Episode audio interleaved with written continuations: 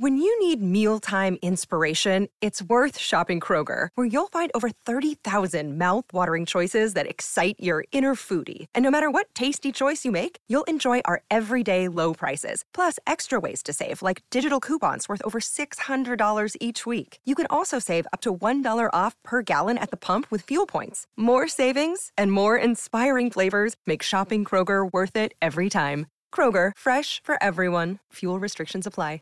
El verano llega con nuevos sabores a The Home Depot. Encuentra ahorros en asadores, como el Next Grill con cuatro quemadores de gas propano ahora en compra especial, a solo 199 dólares. Para hacer comidas de todos los sabores y cumplir con todos los antojos. Desde una clásica carne asada, con elotes y cebollita, hasta jalapeño poppers, para darle un toque picante a la reunión. Prueba nuevos platillos y sabores este verano, con ahorros en asadores de The Home Depot. Haces más, logras más. Dicen que traigo la suerte a todo el que está a mi lado. Y esa es mi mala fortuna. Basada en el clásico de Juan Rulfo, llega Univisión, El Gallo de Oro. Supongamos que la caponera puede inclinar la suerte a quien ella quiera. ¿Estás tardando en conquistarla? Con Lucero, José Ron y Plutarco Asa. Este gallo está cambiando la vida. En una historia legendaria de amor y azar. No trates de cambiarme, no lo vas a lograr. El Gallo de Oro, lunes a viernes a las 9 por Univisión. El siguiente podcast es una presentación exclusiva de Euforia On Demand. Arrancamos rapidito, un saludo a los amigos que nos escuchan a través del 600 en Mayagüez, que ha tenido sus problemitas, pero está en el aire ya. Igual del 1420 en Ponce, que en estos días tuvo un problema ahí también. Todo es eléctrico, los problemas en estos días, y eso nos saca a veces la señal del aire, pero hoy está en el aire también. Y el 580 en San Juan, que es la más estable. Y los que nos ven cuando yo puedo estar aquí en el estudio en San Juan, porque otros días estoy en la universidad cumpliendo también otras tareas de mi vida profesional, pero cuando estoy acá pues nos ven por el Facebook Live de WKQ 580 y los que no tienen radio, los que no pueden verme en Facebook, pues usan su teléfono celular y tienen eh, Euforia, la aplicación de Univision para teléfonos celulares. Bueno, este tema lo vamos a continuar aquí y le vamos a seguir dando importancia porque después que pase todo el revuelo y después que comience a llegar la luz, que todavía no llega a la mitad de la isla, y, y después que hayamos encaminado a duras penas y con mucha dificultad una, una vuelta a la normalidad o a algo parecido a la normalidad pre-huracanes Irma y María, esta será la gran crisis puertorriqueña por los próximos 15 o 20 años. Ya ustedes saben que me refiero al problema fiscal, al problema de deuda y al problema de liquidez, o sea, de cash en el gobierno de Puerto Rico. Yo sé que este tema a muchos les suena árido, a muchos les suena difícil, a muchos les suena hasta aburrido, pero realmente, si nosotros todos los que nos escuchamos diariamente y los que utilizamos estos micrófonos para contribuir de alguna manera al bienestar del país, no conversamos esto y lo conversamos profundamente, pero en términos sencillos, para que todo el mundo pueda entender qué es lo que está sucediendo, pues la crisis va a ser aún peor porque vamos a estar muchos en la negación y la negación es la peor manera de resolver un problema. Y este problema es real. Hace unos días que la Agencia Federal de Manejo de Emergencias, que le llamamos acá FEMA, le dijo al gobierno de Ricardo Rosselló que no iban a autorizar o no iban a dar su visto bueno para que se desembolsaran los 4 mil millones de un préstamo de emergencia que el Congreso aprobó para las jurisdicciones en Puerto Rico 4 mil y en otras otras cantidades que fueron impactadas por las catástrofes naturales del verano pasado y que hasta que Puerto Rico no demostrara que de verdad tiene un problema de liquidez, o sea, de que no hay cash en la caja de Hacienda, pues FEMA no iba a dar su visto bueno. Eso lo discutimos aquí ayer con lujo de detalles y usted lo ha escuchado además en otros programas también discutidos ampliamente. Pero a base de eso, se le la, FEMA le anunció al gobierno de Puerto Rico que no era solamente la palabra del gobierno la que iban a tomar en consideración a la hora de autorizar el desembolso de lo que no es un paquete de ayuda. Vamos a entender esto claramente, porque el paquete de ayuda es otra cosa que se está discutiendo aparte y cuando se apruebe, la cantidad que se apruebe para Puerto Rico, pues vendrá una en, fondos para vivienda, vendrá otra en fondos para eh, energía eléctrica y vendrá diferentes tipos de asignaciones, pero esta no, esta es un préstamo.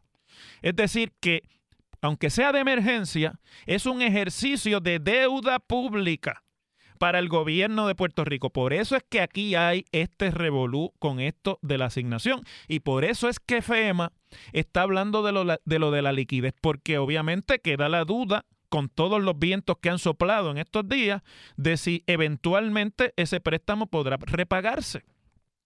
Y aunque pues es un préstamo que se repagará con bajos intereses quizás o que se o que inclusive pueda llegarse a condonar parte de esa de ese préstamo, pero por el momento es un ejercicio de deuda para que el, que se requiere el crédito y la buena fe del gobierno de Puerto Rico poderlo repagar.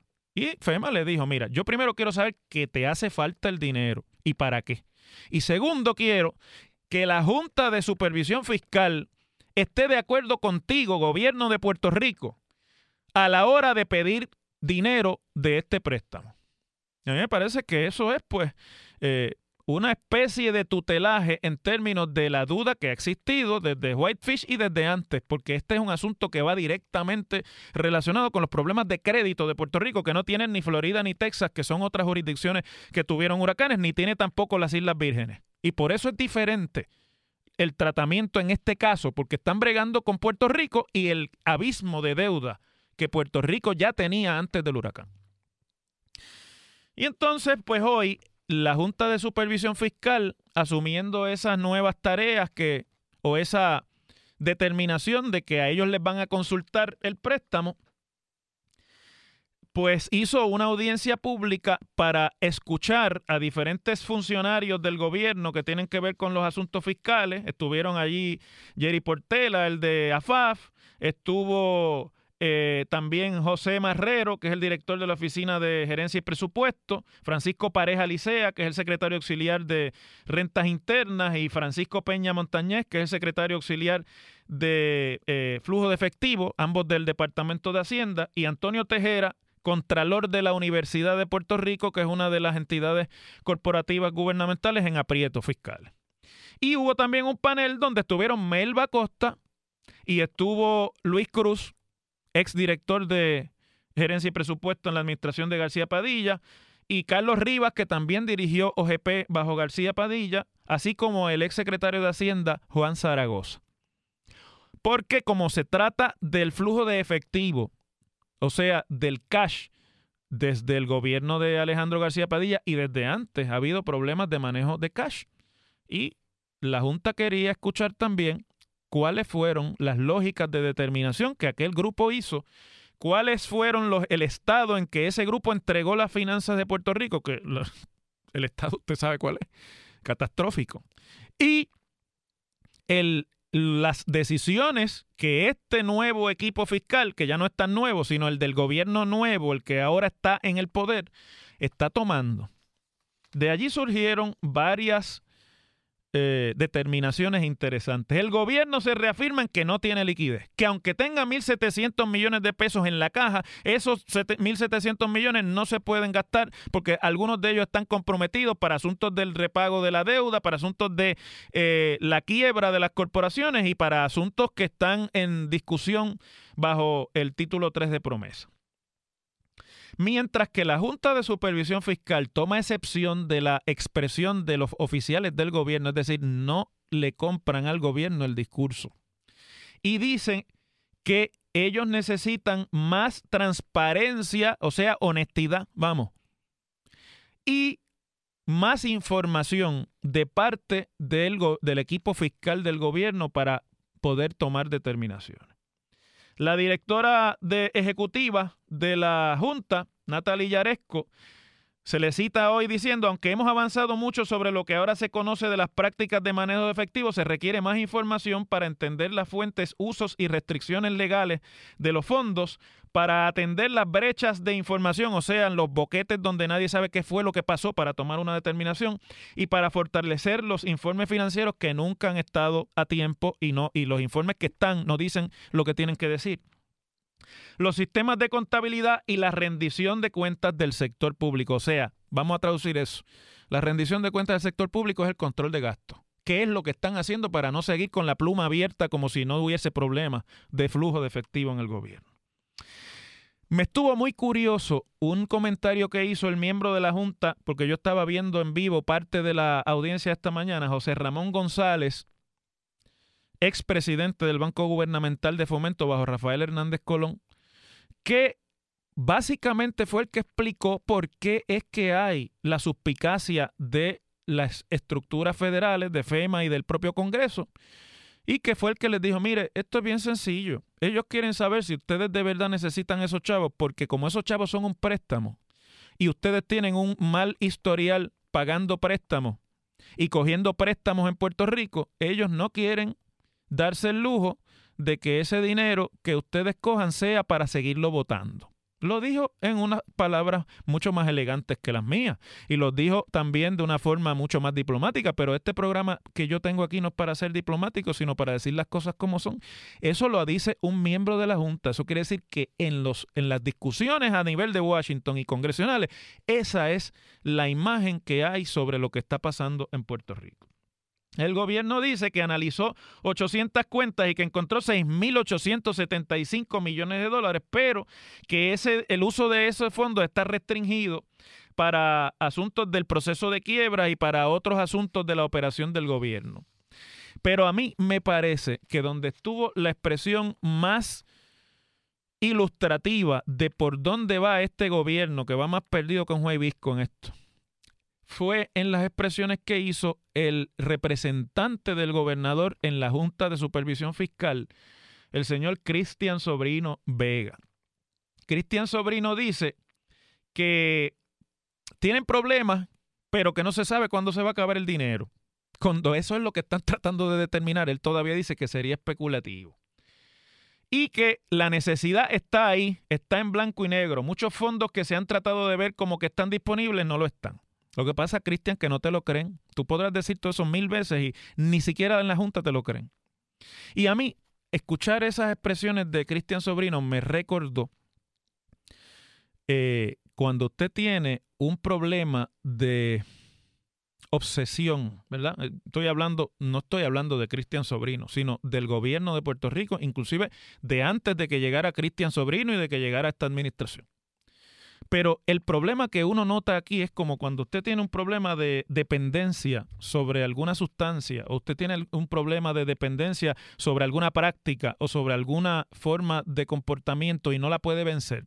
Va y se da tratamiento, va y se mete en un eh, eh, un, programa de rehabilitación, va y eh, se consulta con un psiquiatra o con un psicólogo y discute cuál es el problema y tan pronto sale de allí, sigue el mismo comportamiento y no puede ejercer la fuerza de voluntad necesaria para romper ese vicio, el que sea, o esa obsesión. Tantas veces que usted y yo hemos escuchado eso con respecto de comportamientos de algunos eh, seres humanos. Pues así está el gobierno de Puerto Rico. El gobierno de Puerto Rico está adicto a los préstamos, está adicto al crédito. Y cuando le pusieron 4 mil millones de dólares en crédito y le sonaron la campana de la posibilidad de un préstamo de 4 mil millones para salir de todos los problemas de liquidez y por lo tanto comunicar eh, políticamente cosas que sean simpáticas para evitar tener que tomar las otras decisiones que ahora están diciendo que son difíciles y que vienen en los próximos meses, que ya ustedes saben lo que va a tener que tocarse la nómina gubernamental, va a tener que metérsele mano a los beneficios eh, de algunos grupos de empleados públicos y van a tener que hacer cosas que, que pueden representar problemas para la reelección política. Pueden, quiero decir, porque también hay, está el punto de que la ciudadanía entienda cuál es la circunstancia. Pero esa siempre es cuesta arriba, porque como se hace campaña prometiendo cosas que no son, pues esto sucede. Y entonces, pues en el Congreso y en la Junta no están dispuestos a seguir alimentando el vicio. Y no están dispuestos a seguir creyéndole por fe al gobierno vicioso que tenemos eh, de crédito y de dinero fácil, que de verdad eh, hace falta este dinero. Lo quieren comprobar, hacerle un análisis forense. 240 millones en energía, en, en, en energía eléctrica se dice que hay en caja, pero se añade, y lo mismo con acueductos, otro tanto, pero se añade inmediatamente que como el préstamo no va a estar disponible, esas corporaciones se van a quedar sin dinero y el dinero, el, gobierno central va a tener que pasarle de, la, de los fondos del, del, Fondo General del gobierno central dinero para cubrir el boquete en energía eléctrica y en acueducto. Y yo les auguro aquí a ustedes ahora que eso no va a poderse sostener. Y de hecho, si eso es lo que va en el plan fiscal, la Junta se lo va a virar. La otra manera, para que el gobierno central no tenga que pasarle todo el dinero en que se queden cortas estas corporaciones ineficientes, es subir el costo de los servicios que esas dos corporaciones dan. Y eso usted sabe que es políticamente explosivo. Eso el gobierno lo va a tratar de evitar lo más que pueda porque subir la luz y el agua en este momento es la muerte. O, por su defecto, la otra parte en la que esto se puede componer, que yo creo que es lo que la Junta va a tratar de hacer, es empujar el proceso de privatización de las dos utilidades públicas, energía y agua. Y por ahí va. Esa es la traducción al español sencillo, sin mucho rodeo y por el centro del plato de lo que está pasando con esto del préstamo y con la vista que hoy comenzó la Junta y que van a seguir llevando a cabo y les aseguro que después, después de estas vistas y que se sometan los planes fiscales, esto se lo puedo asegurar desde ahora, los planes fiscales del gobierno central y de las corporaciones, la Junta va a empezar a repartir palos y eso le va a saber peor al gobierno. Las cosas como son. En WKAQ se abre el aula del profesor Ángel Rosa. Conoce de primera mano cómo se bate el cobre en la política. Las cosas como son. Profesor Ángel Rosa en WKAQ. Un compañero que teníamos nosotros aquí en esta emisora hace mucho tiempo, ya ha fallecido, pero muy querido por la radioaudiencia toda de Puerto Rico, que ustedes lo recuerdan bien. Se llamaba Juan Manuel García Pasalacua. Ah, Pacheco, ¿te acuerdas de Juanma? ¿Y quién no se acuerda de Juanma en Puerto Rico? Tenía una frase que todo el mundo, bueno, pegó. Juanma tenía muchas frases que pegaban, muchas. Era el maestro de eso. Y Juanma tenía una frase que decía, habló el americano. ¿Se acuerdan de eso? Que Juanma decía cada vez que de Washington venía algo. ¿Tú te acuerdas de eso, Pacheco? ¿Cómo era que él mantenía? El americano. El americano habló, decía Juanma. Pues el americano habló hoy. Marco Rubio, el senador republicano de la Florida, uno de los dos, el otro es demócrata, Bill Nelson, habló sobre la estadidad hoy en una entrevista conjunta en compañía de la comisionada residente Jennifer González, su amiga del alma y, y, además su aliada política. Y él es el aliado político a la vez de Jennifer contra Rosselló. Esa es la realidad. Monda y Lironda. Hoy le dijo el senador Marco Rubio cuando le preguntaron sobre su compromiso con defender y empujar la estadidad en el Congreso de los Estados Unidos, contestó, siempre he dicho que Puerto Rico merece tener un voto. Un voto de lo que quiere decir que se, que se presente un proyecto y se vote allá sobre la estadidad en el Congreso. Que se le respete y considere pero que en este momento, para ser sincero, no tenemos los votos en el Senado. Cosa que no tenía que decirle a Marco Rubio, eso es evidente. Después del plebiscito aquel del 23% que solamente votaron los estadistas en junio pasado, por estar haciendo trampa le pasan esas cosas y lo que han hecho es daño a su propio ideal. Esa es la realidad. Los estadistas que me escuchan hoy, en vez de estar molestos con lo que les estoy diciendo, porque no se lo estoy diciendo de mala fe, la estadidad es un ideal y es un ideal válido como cualquiera otro y, se tiene que defender por aquellos que creen en él y se debiera defender con las mejores estrategias. Pero aquí la politiquería local se ha tragado al ideal y, los políticos del PNP han liquidado la estadidad en Washington. Y ese plebiscito del año pasado fue un golpe a la estadidad. no fue realmente ni sirvió para adelantar de ninguna forma el ideal de la estadidad. Esa es la realidad. Y hoy se lo dice Marco Rubio, que no es enemigo de la estadidad, que no es enemigo de los líderes del PNP, especialmente de Jennifer. Miren lo que dice, lo que quisiera es evitar una derrota. Eso sería lamentable porque entonces las personas van a decir, ya eso se votó en el Senado y desafortunadamente muchas de las personas que votarían en contra todavía no entienden el tema. Verdad como un templo. Pero no es que no entienden tanto, es que no les interesa ese tema a la inmensa mayoría de los senadores. El golpe ha sido tan fuerte que salieron inmediatamente los dos niños símbolos de la estadidad en el PNP que han hecho su carrera política montada en el asunto de la estadidad y que son capaces de llevarse de frente al que sea y quebrar al que sea, como le han metido hasta inclusive deuda al gobierno de Puerto Rico para cosas de estadidad, que son Tomás Rivera Chats, el presidente del Senado, y el expresidente de la Cámara, José Aponte. Salieron inmediatamente porque el golpe, mientras más risueños ellos salgan a decirle a ustedes que no es importante lo que dijo Marco Rubio, más fuerte fue el golpe. Y es un golpe, como decían allá en Mayagüez, en la Liga de París, en el palo de la nariz le dio el golpe Marco Rubio a los que desde acá lo único que saben hacer para adelantar la estadía es trampa. Están sangrando por la nariz después de esto. Y entonces, Fíjense lo que contesta Marco Rubio cuando le preguntan, bueno, pero usted va o no va a presentar un proyecto de ley para pedir la estadía en el Senado. Dice, no es que no quiera hacerlo. Es que no hay los votos en el Senado.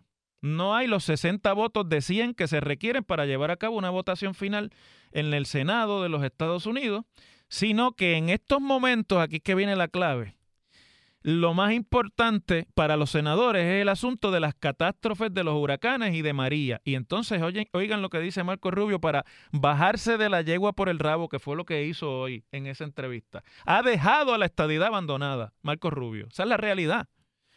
¿Por qué lo hace Marco Rubio? Antes de, de entrar a citarlo, para que vean por qué es que se está comportando así. Porque Marco Rubio tiene un millón de puertorriqueños viviendo en la Florida, muchos de los cuales me ven por Facebook Live y me escriben y me comentan las cosas que yo hablo aquí.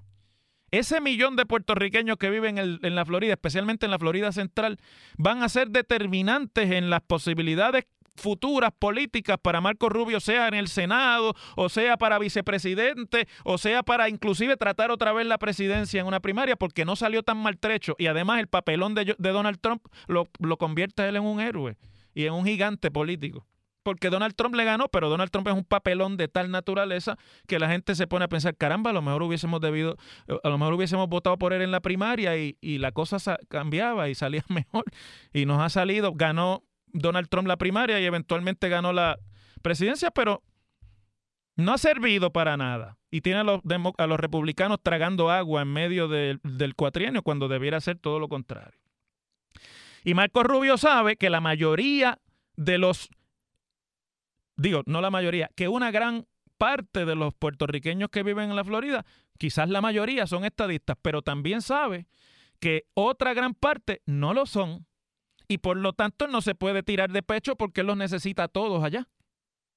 Él no va a jugar la política solamente de un grupo porque la política es de sumar, no es de restar. Y él está jugándola para él allá. Y para él allá, pues ha decidido que ahora, porque él no va a la reelección en el 2018, él va a la reelección después, en el 24, me parece que es, o en el 20, en el 20.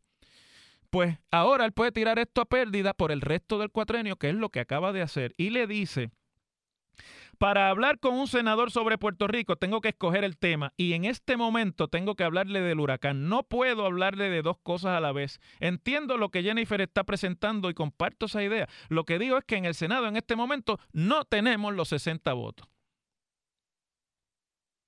Y que una campaña educativa es necesaria porque él cree que con una buena campaña de 12 a 15 senadores republicanos, que son la mayoría, son 51 podrían con el tiempo convencerse de la estadidad para Puerto Rico, pero que no entienden el tema en este momento. Yo no creo eso que dice Marco Rubio. Ellos entienden el tema perfectamente. Lo que pasa es que están en contra de la estadidad para Puerto Rico.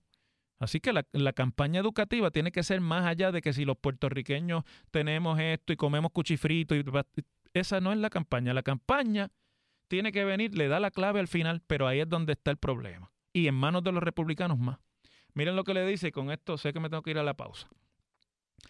Dice, el lugar ideal para comprobar que las ideas de la libre empresa funcionan dentro, obviamente, de las tradiciones y las culturas e ideas es Puerto Rico. Para Rubio, la causa estadista puede beneficiarse, dice el José Delgado, si Puerto Rico demuestra, y ponen entre comillas, quiere decir que él dijo eso, crecimiento económico. Lo que quiere decir, mis queridos, que hoy Puerto Rico no va a crecer económicamente por lo menos en una década y media. Esa es la realidad. Vamos a decir las cosas como son. Así que Marco Rubio se metió en la sombra del árbol grande de que, del crecimiento económico que sabe que es imposible porque él no es bobo. Pero además está diciendo, y esta es la clave aquí, ¿verdad que esto no se lo han dicho en ningún sitio? Aquí sí, porque aquí decimos las cosas como son. Marco Rubio lo que le está diciendo es, empiecen a privatizarlo todo empiecen a vender lo que no quieren vender, empiecen a votar empleados del gobierno, empiecen a transferir empleados del gobierno para el sector privado, que es lo que los republicanos defienden allá. Y entonces yo puedo ir a donde el resto de los republicanos a convencerlos de que Puerto Rico se puede encaminar para la estadía. ¿Ah? ¿Qué usted cree de eso? El pasado podcast fue una presentación exclusiva de Euphoria On Demand. Para escuchar otros episodios de este y otros podcasts, visítanos en euphoriaondemand.com.